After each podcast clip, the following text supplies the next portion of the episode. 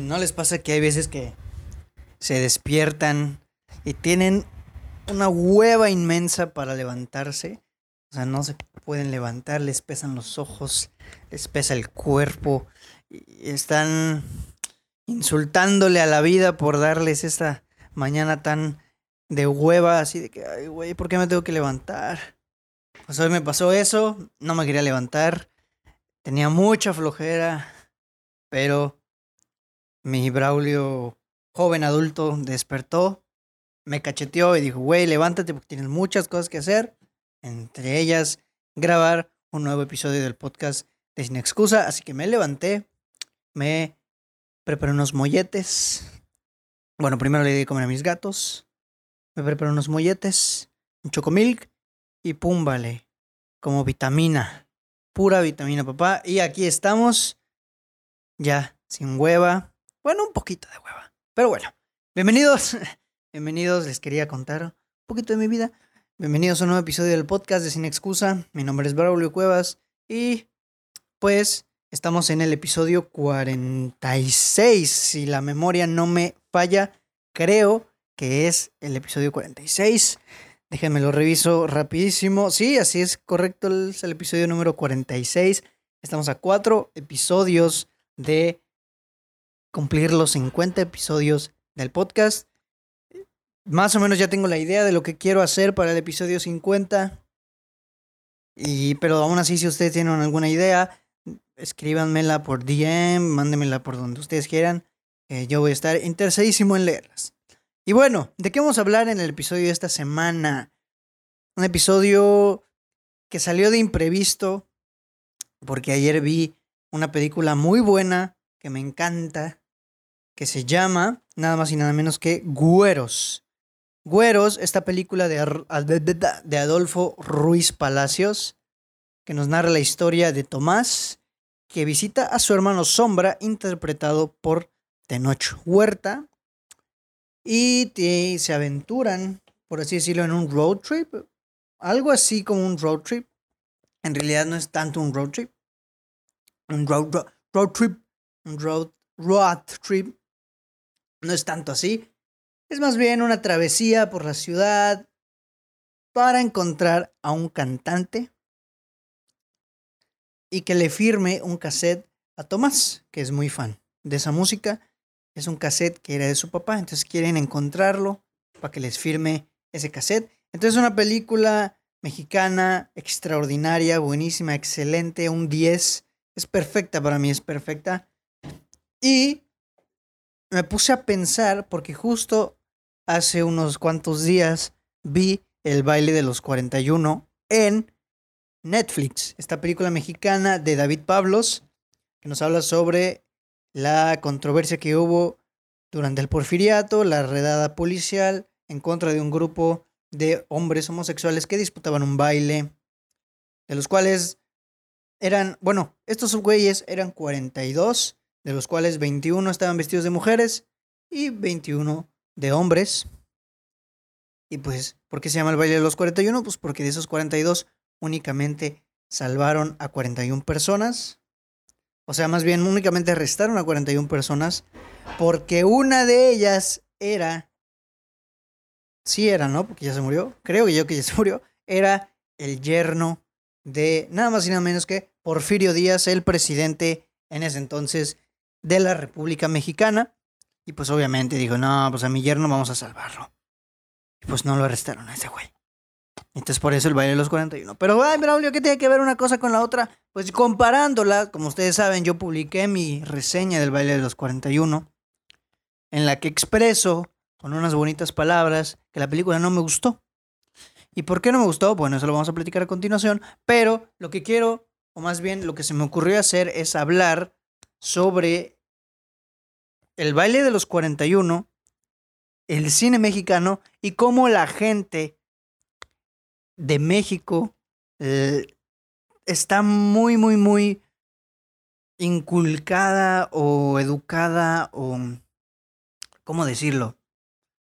Sí, está muy influenciada por un conformismo extremo en el que cualquier película mexicana que no sea una comedia romántica basura ya es grandiosa, extraordinaria. Yo creo que el criterio de la gente se está cegando mucho por el conformismo exagerado y pues está nublando el juicio de muchas personas. No dejemos que el conformismo nos nos llene la cabeza de ideas tontas o nos nuble el juicio.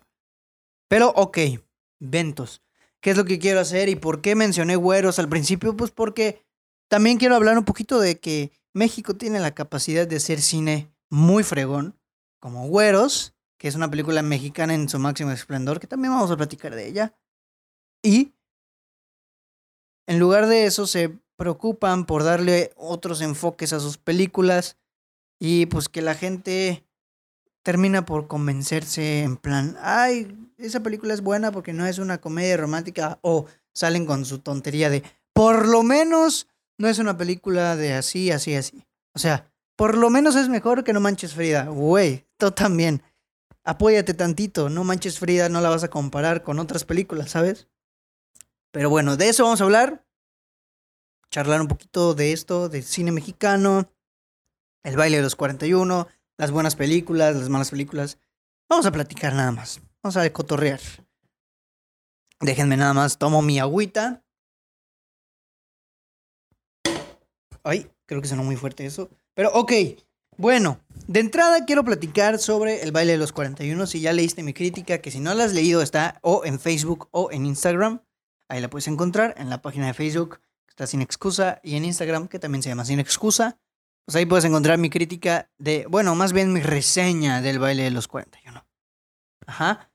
En esta reseña, o más bien prácticamente mi opinión, es que es una película plagada, extremadamente plagada de drama. Un drama barato. La, las películas basadas en hechos reales siempre, siempre van a tener un trabajo creativo importante detrás para darle a la trama un poco de emoción, de dramatismo, de, de, de cuerpo a la historia adaptada a una película, a una novela, etcétera, etcétera. ¿Por qué? Por la única y sencilla razón de que la vida real no es tan emocionante como la ficción. Este suceso, como nos lo plantean, o porque además es un suceso en el que no se tiene tanto registro, son limitados los periódicos o los artículos que hablan de él, pues obviamente tenían que buscar la manera de darle emoción. Hasta ahí todo bien. El problema es que la manera o el enfoque que le dieron a esta historia termina siendo una una novela. La historia le cuesta mucho avanzar. A los personajes no los conocemos. El personaje principal, que es este... Ay, ¿cómo se llama este brother? Vamos a buscarlo rapidísimo. El baile. El baile de los 41. Reparto. El personaje principal, que es este Ignacio de la Torre, interpretado por Alfonso Herrera. Es el único personaje al que somos capaces de medio conocer, porque tampoco es que nos cumplan un arco argumental tan extremo. Es un arco argumental que se cumple única y sencillamente con un dramatismo extremo. El personaje de Emiliano Zurita, que es eh, Evaristo Rivas, quien en la película es, por así decirlo, el amante de Ignacio de la Torre, es un personaje completamente vacío, al que no conocemos en absolutamente ningún momento no hay desarrollo, no hay un planteamiento, no hay este güey es este güey es tal, hace tal, ¿por qué es así? ¿Por qué tal? ¿Por qué tal? No, simplemente llega a un bar, empiezan a platicar de que cómo estuvo el partido de las Chivas, de la América, no, que sí, que la América que se vaya a la fregada. De repente se voltean a ver, uno le agarra, o sea, ponen un plano a detalle donde un güey un güey le está agarrando o rozando la mano al otro güey, el otro vato como que se incomoda, pero como que se calienta, luego otro plano general donde se ven a los dos güeyes que se ven a los ojos, medio sonríen, corte A, ya están en el cuarto agarrándose a besos, besotes. Nada de problema con eso, porque igual, ay, una vez, eh, o sea, después de que terminé de verla, leí unos tweets enormes que decían, ay, a la mayoría de gente no le está gustando esta película porque habla de gays. Güey, si así fuera, a mí no me gustaría ni Call Me By Your Name, ni Retrato de una mujer en llamas. Call Me By Your Name es una pareja gay y Retrato de una mujer en llamas es un romance lesbiano. si así fuera, yo las detestaría por mi mentalidad tan absurda. No es así. A mí me da igual que sea una película sobre gays, sobre lesbianas, sobre trans, sobre personas. Me da igual. El caso es que, pues mucha gente estaba diciendo eso, pero no. O sea, eso es punto y aparte y no tiene absolutamente nada que ver con mi punto. Lo que quiero decir es que la historia del baile de los 41 se centra, o más bien se aleja de contarnos el acontecimiento, para enfocarse en un romance barato de novela en el que no entendemos nada, en el que simplemente se explica, se explican los acontecimientos por medio de escenas sexuales, besos, orgías, eh, encuentros sexuales, relaciones sexuales, y realmente yo creo que ese es el peor error de la película. ¿Por qué? Entiendo o puedo llegar a entender que esta película, o más bien que cualquier película, tenga una visión. A lo mejor un director quiere agarrar la Segunda Guerra Mundial, pero no le quiere dar el enfoque que todos les han dado, que es la guerra, eh, los horrores de la guerra. No, a lo mejor quiere contar una historia de un niño, como en la Segunda... Bueno, por ejemplo, Jojo Rabbit. Jojo Rabbit es una historia desarrollada durante la Segunda Guerra Mundial, vista desde la perspectiva alemana, en la que un niño tiene como amigo imaginario a Hitler y su máximo sueño es llegar a formar parte del ejército alemán, de los nazis. Es una historia que si bien se desarrolla durante la Segunda Guerra Mundial, bajo conceptos de la Segunda Guerra Mundial, y su argumento es precisamente formar parte de la Segunda Guerra Mundial, pero se desvía un poquito de lo ya ordinario, se arriesga a desarrollar una historia a través de un niño, una historia diferente sobre la Segunda Guerra Mundial, en el que nos permite ver de qué manera la Segunda Guerra Mundial o este contexto influyen en la vida de este niño, ¿no? Ah, entonces, ese es un ejemplo de cómo darle un enfoque a una historia basada o contextualizada en un, en un contexto, basada o contextualizada en un entorno de un acontecimiento pues real, ¿sabes? Entonces, lo que yo noté en el baile de los 41, en primera es que es una película que te vendieron como basada en hechos reales.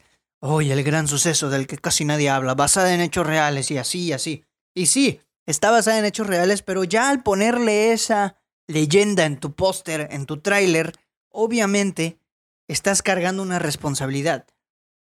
¿De qué nos sirve saber que esta película está basada en hechos reales si no vamos a conocer el hecho real? el hecho real está muy superficial. Si algo yo critico de la historia, porque a mí la historia me encanta y la manera en que la enseñan, por lo menos aquí en México, mi país, es terrible. ¿Por qué? Porque la historia que te cuentan en las escuelas de México son, o más bien está, mm, tremendamente plagada de romanticismo y de heroísmo. Aquí, como una película te la cuentan, buenos y malos.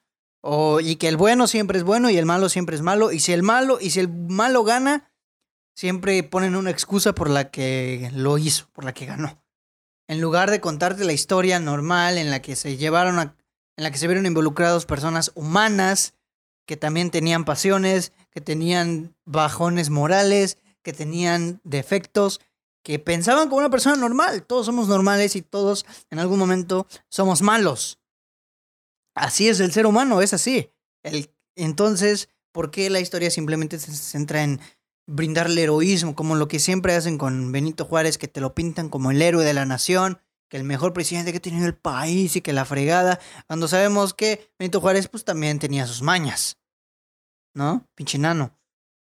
Bueno, ese es mi problema principal con la historia, que la tergiversan demasiado. Y el baile de los 41 hace lo mismo. La tergiversa terriblemente demasiado para darle paso al... O sea, le dieron preferencia a un drama extremo que parece una novela chafa, con romances chafas, con personajes chafas y con actuaciones todavía más chafas, para dejar de lado por completo una trama que podía funcionar perfectamente bien. El acontecimiento del baile de los 41 es uno de los más controversiales del país, de los más interesantes y de los más, pues, ahora sí que polémicos.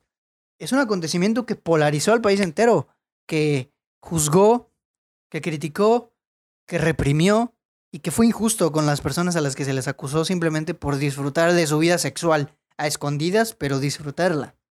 ¿Y por qué a escondidas? Pues porque en ese contexto, en ese tiempo, un homosexual, un hombre homosexual, una mujer homosexual, pues no eran bien vistas. Era romper con la moralidad civil, por así decirlo, cual se me hace una reverenda tontería, pero pues bueno, estamos hablando de otros tiempos. Estamos hablando del porfiriato, güey. El caso es que e-, era una historia con muchísimo potencial y prefirieron darle paso a la novela chafa de Televisa, en la que los personajes simplemente se encuentran para tener sexo, besarse, y así es como pretenden ir avanzando o evolucionando la relación de estos dos güeyes. No te la crees. En la escena final, disculpen el spoiler, hay una escena en donde el güey, un güey llora por otro. No voy a decir los nombres para no arruinarles tanto si no la han visto. Un güey llora por otro. Pero no te la crees. ¿Por qué? Vamos a compararla con Call Me By Your Name. Call Me By Your Name se centra única y exclusivamente en desarrollarnos la historia de estos dos personajes. Para después, ¡pum! Tómala. No pueden, no pueden estar juntos. Ah a me trabé. Cada quien para su rancho, no pueden estar juntos y te duele a ti esa separación, te duele a ti esa ruptura, te duele ver a Timothy Chalamet llorar, Timothy Chevrolet, Timothy Chalamet, ese güey, llorar en su camioneta cuando se está yendo. Te duele porque la construcción de la relación que hicieron de estos dos personajes es extraordinaria, es buenísima, muy buena diría yo. Y entonces este güey o sea, David Pablos prefiere, no, vamos, ¿cómo vamos a desarrollar la historia? No, pues vamos a hacer que a cada rato se vean, a cada rato se besen, a cada rato tengan sexo. Hay una escena en la que uno le hace celos al otro güey de la nada, de manera estúpida. O sea, les voy a narrar esta escena. Llega el vato a su reunión, a la reunión esta, a tienen como un cuartel, por así decirlo, donde hacen sus reuniones secretas. Llega este güey, ve al otro vato que ya metió, que es su novio. Este vato está jugando billar, el otro vato está como ligando con otro güey. Entonces este vato celoso, enojado, así, su cara enojado, de molesto. Les dice a los jóvenes, disculpen, me voy a tener que retirar. Se va con ese güey y le empieza a hacer, se la empieza a hacer de pedo. Y el vato le dice que, pues estás muy entretenido, la chingada. Y de la nada ya se arreglaron y se pusieron a besarse y a bailar. O sea, ¿qué es eso? Esa construcción, esa escena, eh, no tiene sentido. ¿Por qué le... ¿Qué manera tan absurda de resolver una escena de celos? Está bien planteado el hecho de que esté celoso, pues porque está ligándose a otro güey, pero la manera en que se resolvió es totalmente absurda. Es una película extremadamente dramática. O sea, hay momentos en los que hay silencios enormes para darle dramatismo, pero no funciona, porque son silencios en donde no debería haberlos y respuestas muy concretas, muy dramáticas a planteamientos simples, en plan, ¿vas a cenar? No lo sé. O sea, ¿qué? Al final hay una escena, acaban de estrenar, no sé, no me acuerdo de la obra que acaban, acaban van a estrenar esta obra en el Teatro del Centro. Vamos a verla. Silencio de como 5, 6, 7, 8, 9, 10 segundos. La volteé a ver. No, no, no, no la volteé a ver. Deja la cara agachada, con su mirada llena de dolor, y le dice, como tú quieras. ¿Qué? ¿Qué? ¿Qué es eso? No es más fácil. Oye, van a estrenar esta película en el Cinépolis de La Condesa. ¿Quieres ir a verla? Sí, va. O sea, así. Oye, acabo de comprar unos chetos, ¿quieres? No, gracias. Así, normal, güey, así está chingón. ¿No qué? Tengo sed. Toma agua. No, güey. Así no. Así no, nadie se la va a creer. Así sí es una novela. Y la verdad es que se nota muchísimo. O sea, respuestas, silencios extremos y respuestas totalmente dramatizadas a planteamientos muy sencillos. O sea, llega este güey a la reunión y le dice, ¿estás listo? Silencio de 30 mil 80 horas. Sí. Estoy listo. No, güey. Cállate. O sea, realmente es una película dramatizada al extremo, pierde completamente el sentido, se desvía, no avanza. Llegan momentos incluso en los que se torna aburrida porque no avanza, porque se estanca ahí, no quiere avanzar la historia. Los personajes no te permiten conocerlos, no te permiten que la historia avance porque no los conoces y porque siempre estás, ¿y este güey qué hace? ¿Por qué es así? ¿Qué tiene? El único momento en el que medianamente te presentaron a un personaje y yo lo sentí como una presentación apresurada, como una sobreexplicación, que digo, la explicación en las películas a veces es necesaria, siempre va a ser necesaria, siempre tiene que explicar, pero hay maneras de explicarlo. Entonces aquí lo único que hicieron es hacer el típico paneo entre toda la mesa con todos los integrantes. Ya saben de que él es Rodrigo, Rodrigo tiene dos hijos, pero realmente le gusta venir aquí porque está enamorado de Pepe. Y te ponen en el enfoque a Rodrigo y a Pepe. Y luego sigue avanzando la cámara, se detiene con otro güey, él es Ángel, Ángel tiene no sé cuántos años, trabaja aquí y le gusta venir porque no le gusta nadie de aquí, pero le gusta ver.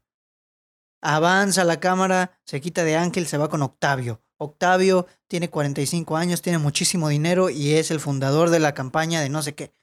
Avanza, y así con todos. Esa es la única manera en la que te presentan más o menos a los personajes, pero tampoco sirve de nada porque en ningún momento te vuelven a poner a estos personajes. En ningún momento vuelven a aparecer, no sirve para nada. Son, tiene escenas innecesarias. No, la verdad es que a mí la película no me gustó nada. Esperaba mucho de ella y la verdad es que no. Pero empecé a ver en Twitter, en varios lados, que la gente empezó a decir cosas de que por lo menos es mejor que No Manches Frida. Por lo menos es mejor que todas las comedias románticas. Por lo menos es esto. Por lo menos. ¿Qué? A mí eso me enojó mucho porque, por lo menos. O sea, te estás, estás dándote cuenta del conformismo tremendo en el que estás cayendo. Por lo menos hay que ser consecuentes con lo que vemos. Hay que tener lógica en lo que vemos.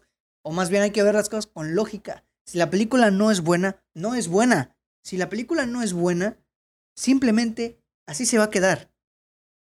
Porque por más que sea una película con mucho presupuesto, con mejor calidad, porque sí, el aspecto, eso sí, eso sí se lo tengo que dar. El aspecto eh, técnico, la foto, los colores, el vestuario, la ambientación, todo eso está extraordinario. La música también está buenísima. Pero de nada te sirve si tienes una narrativa totalmente cansina y terriblemente dramática que te hace perder el hilo de la historia. Pero mucha gente sí estaba en plan, no, por lo menos es mejor que no me eches Frida, yo con eso tengo. Con eso tengo, estás, o sea, por eso estamos como estamos, porque nos conformamos con cualquier cosa que nos dan y no, no exigimos buen cine, porque eso, para mí, no es buen cine. O sea, tú ves el baile de los 41 y ves güeros, que ya vamos a hablar de güeros, es una cosa totalmente distinta. Digo, no podemos comparar la historia porque una película habla sobre un acontecimiento histórico sobre la homosexualidad y la otra habla más bien de amistad, de las relaciones interpersonales, de mm, un road trip y así. O sea, realmente no hay un punto de comparación narrativamente hablando. Pero si nos ponemos a pensar, la belleza de Güeros, que la vi ayer justo, radica en su simpleza, su naturalidad. ¿A qué me refiero con naturalidad? Aquí es una película que se siente muy orgánica, es una película... Esta película está compuesta o su historia avanza por medio de las pláticas o las charlas que los, eh, los protagonistas llevan a cabo durante toda la historia. De repente platican sobre esta música, de repente platican sobre cine, sobre política, y la historia así va avanzando, pero la historia funciona por medio de estas charlas, de estas pláticas, que se dan de manera natural. O sea, aquí es como de, ay, güey, tengo hambre. Pues, vamos a comer, vamos a cotorrear. No, que tengo hambre. Tun, Cómete algo. ¿Qué? No. Aquí en Güeros es muy natural. Las actuaciones están increíbles porque precisamente son muy naturales. O sea, te las crees. Dices, esto es algo que sí va, sí podría pasar. Ni siquiera que me digas, no, hay que tener en cuenta que la época, en ese entonces, no, en ese entonces no hablaban así, no empiezan con sus cosas. Obviamente nadie habla, sí, estoy listo. Nadie habla así, por Dios. Estemos en los 1900, eh, 1900, sí, 1900. Estamos en los 1900 o estemos en los 2019. Nadie habla así. Y en Güeros, lo puedes ver, en Güeros puedes ver que es una película muy natural, muy simple en ese aspecto, muy no se esfuerza demasiado en dramatizar la historia porque ya tiene suficiente con el desarrollo o la interacción de los personajes que es por medio del, de donde se construye la calidad de la película, ¿no? Ya tiene suficiente con eso. Entonces sí es una diferencia que yo quiero marcar, que la simpleza es lo es todo, la simplicidad. Darle a tus personajes realismo, que hablen como personas normales, que actúen como personas normales y que no dramaticen en lo extremo. Es importante, pues, porque así le das veros, verosimilitud a tu, a tu contenido, a tu película. Por eso es que Güeros tuvo el éxito que tiene y por eso es una, considerada una de las mejores películas mexicanas. Y no es que la mejor, porque está extraordinaria. Por su naturaleza, por su simpleza. es muy light, fluye, las personas hablan tal cual hablan las personas en la vida real. Y eso está muy bien. En comparación del Valle de los 41, en el que extreman absolutamente todo lo que tiene que ver con drama. No, hombre. de verdad, o sea. Y el punto al que quiero llegar es que México tiene la capacidad de hacer cine muy fregón. México tiene la capacidad de hacer cine muy bueno. Y lo hemos visto varias veces. Sueño en otro idioma, Güeros, Amores Perros, etcétera, etcétera. Y tu mamá también, como Agua para Chocolate, la trilogía de Luis Estrada. Ejemplos hay muchos, muchísimos, de buenas películas mexicanas, porque México puede hacer grandes películas. El problema es que le dan un enfoque diferente, que digo, al final de cuentas, los directores pueden hacer lo que se les hinche la gana, porque pues son los directores de su película. Pero tenemos que aprender a tomar como referencias estas. No. El punto al que quiero llegar en este podcast, en este episodio, es, aparte de que México puede hacer buen cine y que te lo demuestra con güeros, pero que aún así le dan preferencia al drama, o a las novelas chafas, o a los romances chafas, es que la gente ya se está acostumbrando y ya está entrando al conformismo. El hecho de que México ahora se caracterice por hacer pura comedia romántica basura, ya está creando en la gente un conformismo para que cada película que se estrene, que no sea una comedia romántica interpretada por Omar Chaparro o Marta Higareda, Badir Derbez, sea extraordinaria. Lo cual no es así. O sea, la película es mala porque es mala. Dentro de sus parámetros es mala. No hay más. No hay de que es mejor que esta y por eso es buena. No. si la película, si esta película, obviamente el baile de los 41 es mejor que no manches Frida. Pero eso no la hace buena. Eso no la hace nada por... No la hace buena en lo absoluto. Y ese es el problema que yo veo. Que la gente se estaba conformando y ese conformismo les nubla el juicio, les nubla el criterio y les nubla pues la opinión. Porque empiezan a decir que es una película extraordinaria, de lo mejor de cine mexicano, lo cual a mí me parece una absurdez. Y, y la verdad es que no considero que, que esté bien eso. Mejor hay que ser consecuentes con lo que vemos. Hay que ser, estar conscientes de que estamos viendo una película totalmente dramatizada, horrible, mal hecha, mal planteada, mal desarrollada. Y pues darnos cuenta de que, ok, México, este es un paso más arriba de lo que ya has demostrado, pero aún así te falta, hay que ser exigentes. Si queremos buen cine mexicano, hay que ser consecuentes con lo que vemos, opinar bien, analizar bien las cosas. Obviamente en gusto se rompen géneros. Si a ti te gustó esta película, está perfecto. Y si tú la consideraste bien, está perfecto. Pero lo que a mí no me gustó es eso de que por lo menos es mejor. Porque ya cuando dices por lo menos es mejor que, estás dando a entender que no te gustó tanto, pero por lo menos es mejor que otra cosa. O sea, conformismo. Lo cual es horrible. No lo hagan. Y pues bueno, yo creo que ya hablé mucho eh, de ello. al principio mencioné que iba a hablar de güeros, pero espérense, pues porque lo estoy resguardando para algo que viene a continuación. Ya, ay, se me cayó mi cosita. Ay, eso no se escuchó muy bien. se me cayó la solapa del micrófono. El tripié, perdón. Este, se me cayó mi cosita. Ay, Dios. Bueno, el caso es que a ese es el punto al que quiero llegar. La reflexión que quiero hacer, no caigamos en conformismo. El conformismo en el cine no es bueno, porque el conformismo nos conduce a conformarnos, valga la redundancia, con cualquier cosa que nos traigan que sea mejor al promedio.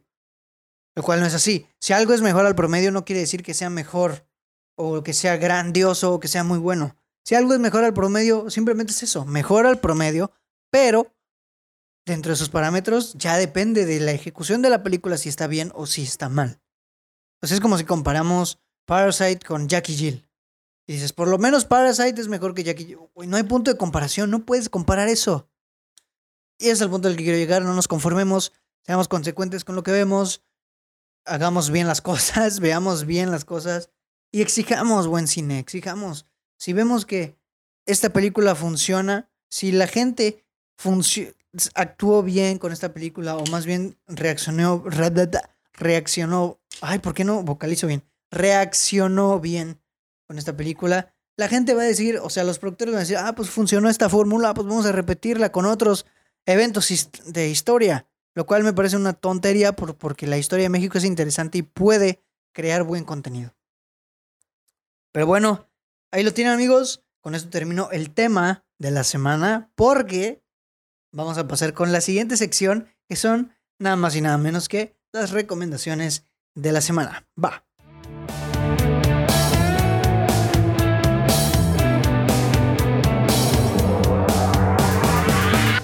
Y bueno amigos, les mencioné hace un momento que me resguardé güeros para platicarla en otro momento y aquí es el momento. Bienvenidos a las recomendaciones de la semana.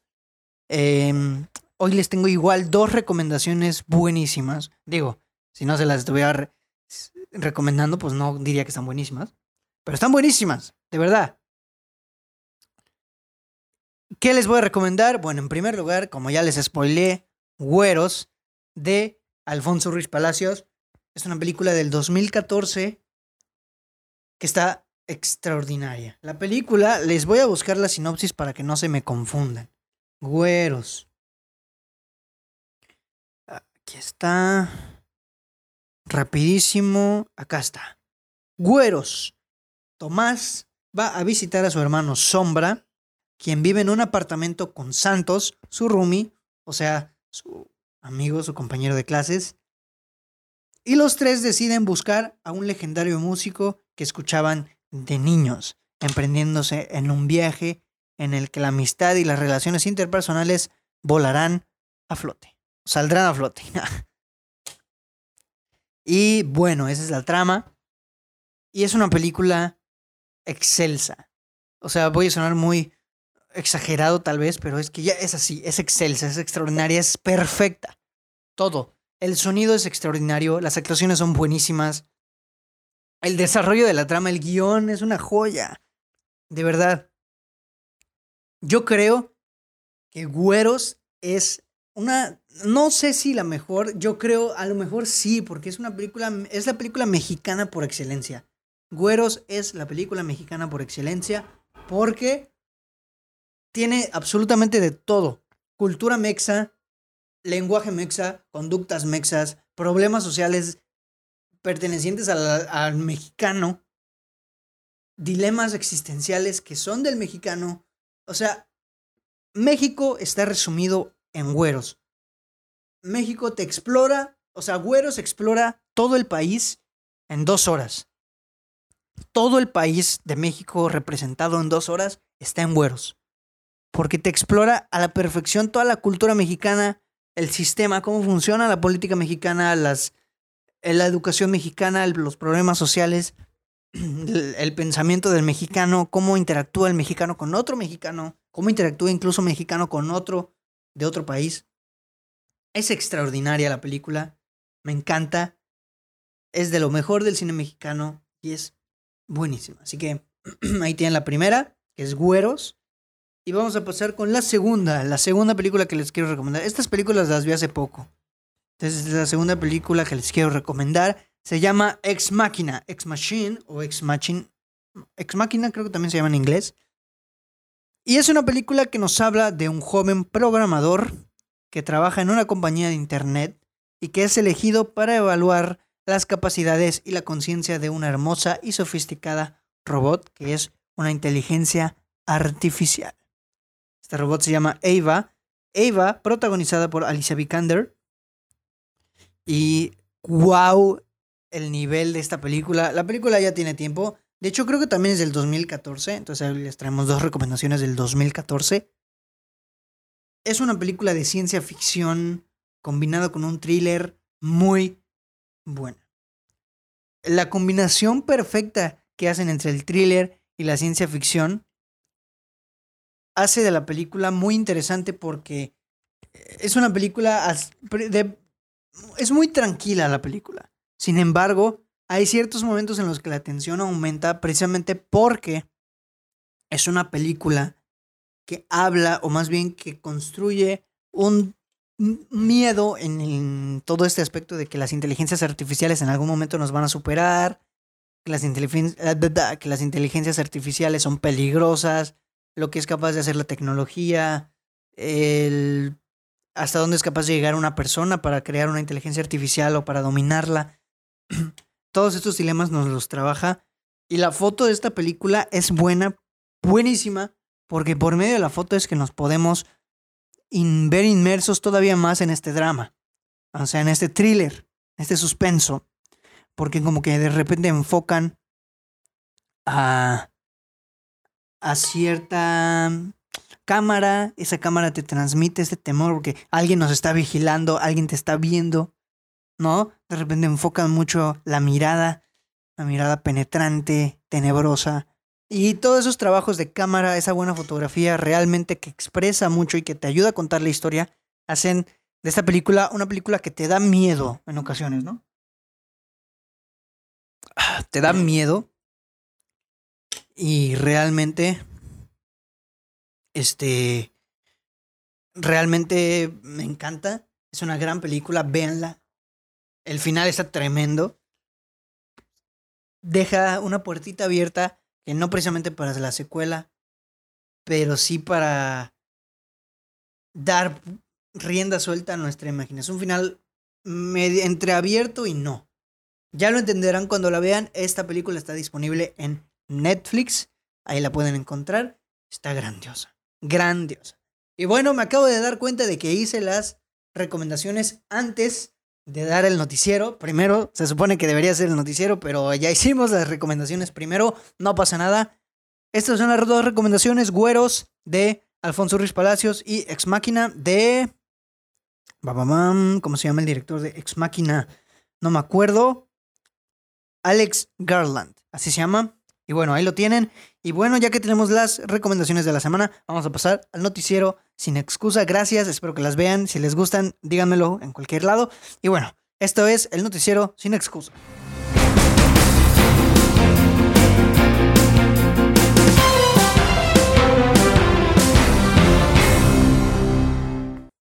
Y bueno amigos, bienvenidos, bienvenidos al noticiero sin excusa. Ya se la saben, las mejores noticias, las más relevantes de la semana, traídas aquí en el mejor podcast de cine de toda la internet.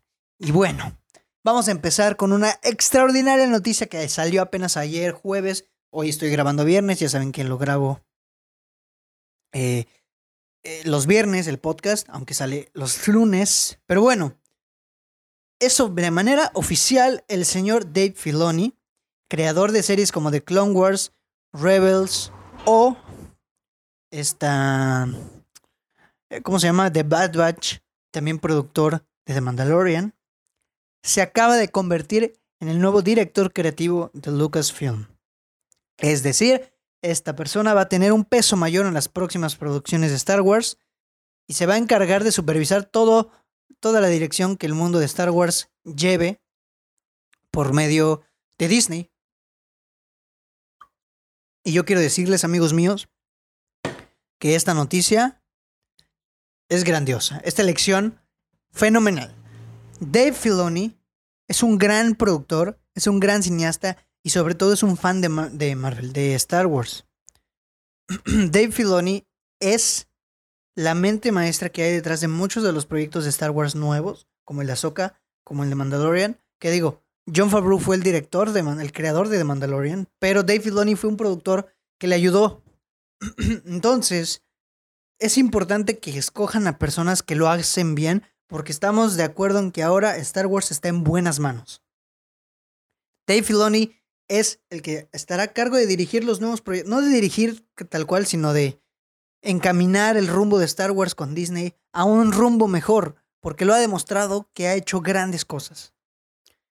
Hay un episodio en el que hay un documental en Disney Plus que nos habla sobre eh, la creación de The Mandalorian.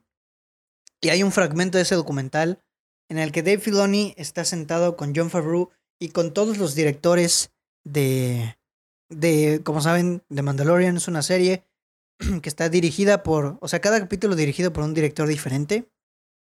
Entonces está sentado Dave Filoni con John Favreau y en la mesa están todos los directores que trabajaron en los episodios de The, Mandalorian. Y en eso Dave Filoni se para, da un discurso, pero ¿qué discurso? O sea, da un discurso en el que menciona todo lo que significa Star Wars, el legado, lo que significa para él, lo que significa para los fans y por lo que debemos hacer o por lo que deben ellos hacer una gran serie. Y todo, solo ese fragmento te demuestra lo fan que es este hombre, el cariño que le tiene a la franquicia y lo bien las buenas intenciones que tiene. Y eso es bueno porque Dave Filoni nos va a, dar un universo de Star Wars muy bueno. Se los juro, se los prometo. Ojalá no me quede mal. No lo creo porque Dave Filoni, o sea, es importante que tengan un cariño hacia la franquicia que están dirigiendo porque eso, pues por lo menos ya te da la seguridad de que no van a querer echar a perder las cosas. Y es extraordinaria esta noticia de Dave Filoni. Pero bueno, vamos a pasar con la siguiente noticia para irnos un poquito más rápido. La nueva serie de Warner, la nueva película animada de Warner, perdón, de DC, abordará. Ay, Dios mío, esa moto, espero que no se escuche. Ya me hice bolas. Warner confirmó que la nueva serie. Ay, Dios mío, no es serie, es película. Que la nueva película animada, cabe recalcar que es animada, de DC, abordará el arco de Injustice y la película se espera que llegue a finales de 2021. Está perfecto, Injustice es una historia que me interesa mucho. El videojuego está buenísimo y va a tratar sobre esto y sabemos que Disney, que DC, que en sus películas animadas lo hace bien. Leí por ahí que va a tener un toque en plan de Killing Joke, que es una gran película. Y pues esperemos, esperemos a ver qué tal. Eh, ya, esta noticia es súper rapidita, no tengo más que decir. La siguiente también es de DC Dice, habrá una nueva serie animada de Superman. My Adventures with Superman se llamará y seguirá los inicios de Clark Kent como superhéroe, es decir, sus primeros años de superhéroe. Y Jack White, que actúa en The Voice, será el encargado de dar voz al hombre de acero, a Superman, en la animación que llegará próximamente en la plataforma de HBO Max. Me interesa, el dibujo se ve extraño, aquí no lo pueden ver pues, porque no se los puedo poner. El dibujo se ve un poquito extraño. Un poco raro. No lo sé, no parecen como una serie de superhéroes. Pero bueno, ya veremos qué es lo que pasa. Me interesa, me interesa mucho ver el arco de Superman en sus inicios. Porque pues está interesante, ¿no? Y pues bueno, vamos a pasar con la siguiente. No sé cuántas quedan, creo que queda una nada más. Sí, solo queda una. Ya saben que aquí hay muchas noticias, pero yo solo lo traigo lo que para mí es más relevante. Solo queda una y es un chismezón. Seth Rogen dice que no va a volver a trabajar con James Franco después de las acusaciones de acoso sexual en su contra. Y que va a romper cualquier tipo de lazo con él. Es decir, ya no va a ser su amigo y ya no van a trabajar juntos. Seth Rogen y James Franco son dos genios de la comedia. Ellos juntos han trabajado mucho para dar buena comedia al cine me duele en el alma que ya no vayan a trabajar juntos, pero si, Seth Rogen, esa es su decisión, pues esa va a ser su decisión, valga la redundancia. Dice Seth Rogen, lo que puedo decir es que desprecio el abuso y el acoso y jamás cubriría o permitiría las acciones de alguien que lo haga. A sabiendas, o a sabiendas, poner a una persona en una situación donde tenga que estar alrededor de alguien así. Aún así, si miro atrás a la broma que hice en SNL, creo que es... No, la verdad no sé qué es SNL. En 2014. Y me arrepiento mucho de ese chiste. Un chiste terrible y también recuerdo esa entrevista en 2018 en la que comenté que continuaría colaborando con James y la verdad es que no lo haré ni planeo hacerlo ahora mismo, dijo Rogan para la revista, para el medio Variety. Y bueno, así es como termina la relación de Seth Rogen con James Franco. La verdad es que yo pienso que Seth Rogen lo está haciendo para salvar su pellejo, digo, obviamente, porque obviamente ya sabía, yo no creo que no sepa, o a lo mejor sí no sabía, no lo sé. El caso es que ya terminaron su relación, James Franco está muy desaparecido del medio, y con esto más. Y pues bueno, me duele en el alma porque Seth Rogen y James Franco hacían una dupla comédica. ¿Sí se dice comédica? Bueno, de comedia muy buena. Desafortunadamente ya se terminó su relación. Y pues bueno, ni modo. Así son las cosas, ¿no? Y bueno amigos, con esto terminamos el noticiero sin excusa y a su vez con esto terminamos con el podcast de esta semana, el episodio. Espero que te haya gustado mucho. Ve las recomendaciones que te dije, no veas el baile de los 41 y ya. y bueno amigos, gracias por escucharlo, espero que les haya gustado. A mí me gustó. Ya saben que el podcast está disponible en Spotify, Apple Podcast, Anchor y YouTube. Yo creo, la verdad, que el problema con Google Podcast ya no se va a solucionar. Eh, ocurrió un problema con lo del cambio de host. Los episodios ya no se actualizan. Ya mandé correos a Google ya mandé solicitudes, nadie me resuelve nada, simplemente no me contestan los correos, pero bueno, ni modo. Anchor, Spotify, Apple Podcast y YouTube. Ahí estamos, los cuatro, las, el cuarteto ganador. Y pues bueno, ya, nada más que agregar. Te agradezco mucho. Mi nombre es Braulio Cuevas y nos escuchamos en el siguiente episodio del podcast de Sin Excusa. Bye.